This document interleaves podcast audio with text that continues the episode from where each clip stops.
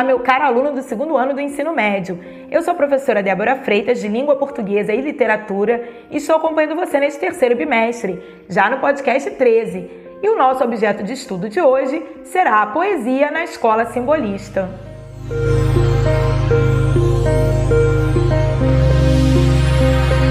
Até aqui nós percebemos que ocorreram vários avanços no final do século XIX o progresso, várias transformações urbanas, invenções, ah, a, a revolução industrial à tona, quase que tragando as pessoas e as escravizando com vários maquinários nas fábricas, e até que nem tudo são flores. E uma hora a conta chega. A revolução industrial começou a desandar, caiu em, em crise. E aqui no Brasil, por exemplo, nós não tivemos também só eventos positivos, mas tivemos o acirramento das desigualdades sociais no cenário carioca, com o prefeito Pereira Passos utilizando o sistema de bota abaixo e derrubando várias casas das pessoas mais desfavorecidas na zona central da cidade do Rio de Janeiro. E tudo a fim de embelezar a cidade com o mesmo movimento que ocorria na França, a Belle Époque.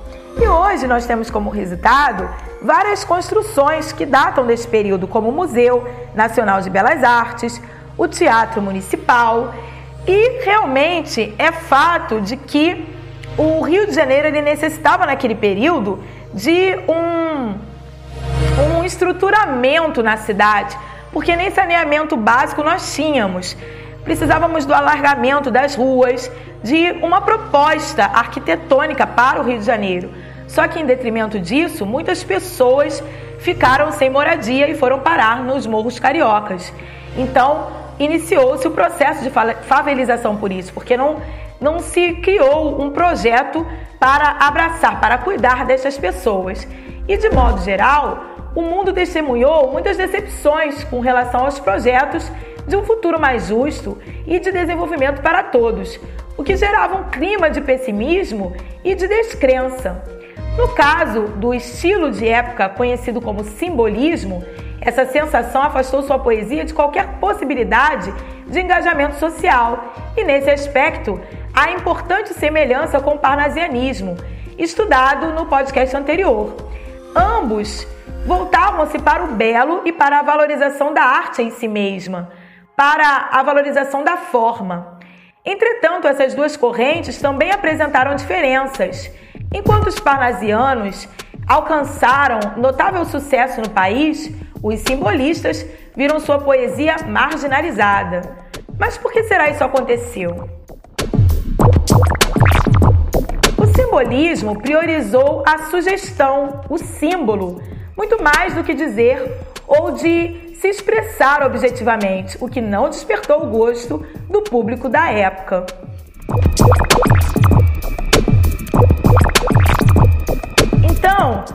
Simbolismo expressa na sua poesia as ideias e as emoções de forma subjetiva, é, expressa as palavras de maneira vaga, imprecisa, sem lógica, trabalhando sempre a linguagem por meio de símbolos e não de forma clara. Outras características per pertinentes ao simbolismo são a sonoridade, misticismo, o espiritualismo, a religiosidade, a preocupação pela forma do poema e a utilização de muitas figuras de linguagem, como as metáforas e as sinestesias.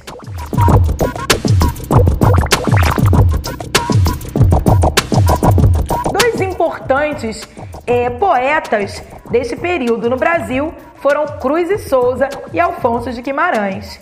O pseudônimo dele era Afonso Henriques da Costa Guimarães. Cruz e Souza foi o principal poeta simbolista no Brasil. É, conhecido como o Cisne Negro, foi um grande intelectual, mas sofreu as agruras de ser negro em uma sociedade escravocrata. Embora tenha sido alforriado e educado pelos, seus, pelos senhores de seus pais é, no sul e tenha se tornado um grande poeta jornalista e professor, não conseguiu quebrar as algemas do racismo e perdeu várias oportunidades, como no caso em que fora recusado como promotor público em Laguna. A partir de 1890, ele veio para o Rio de Janeiro e sua esposa enlouquece após perder seus filhos vítimas de tuberculose. E ele também morre de tuberculose. Pobre e trabalhando em uma ferrovia e sem reconhecimento da sua importância para a literatura. É, nos seus textos, ele tinha um estranho gosto por citar a cor branca e citar objetos que remetessem a essa cor, talvez pelos traumas e o complexo racial que vivia. Um desejo que ele buscava ao acesso do mundo separado dos brancos, com suas oportunidades naquela época. E sua poesia ela é carregada de misticismo, de religiosidade, de moralidades. Já Alfonso de Guimarães, ele retoma alguns temas românticos. Ele idealiza a mulher como um ser divino e puro e, por vezes, uh, cita é, o cavaleiro medieval suspirando pela sua dama. Ele fala também de temas como a morte, a natureza, a religiosidade e o amor platônico.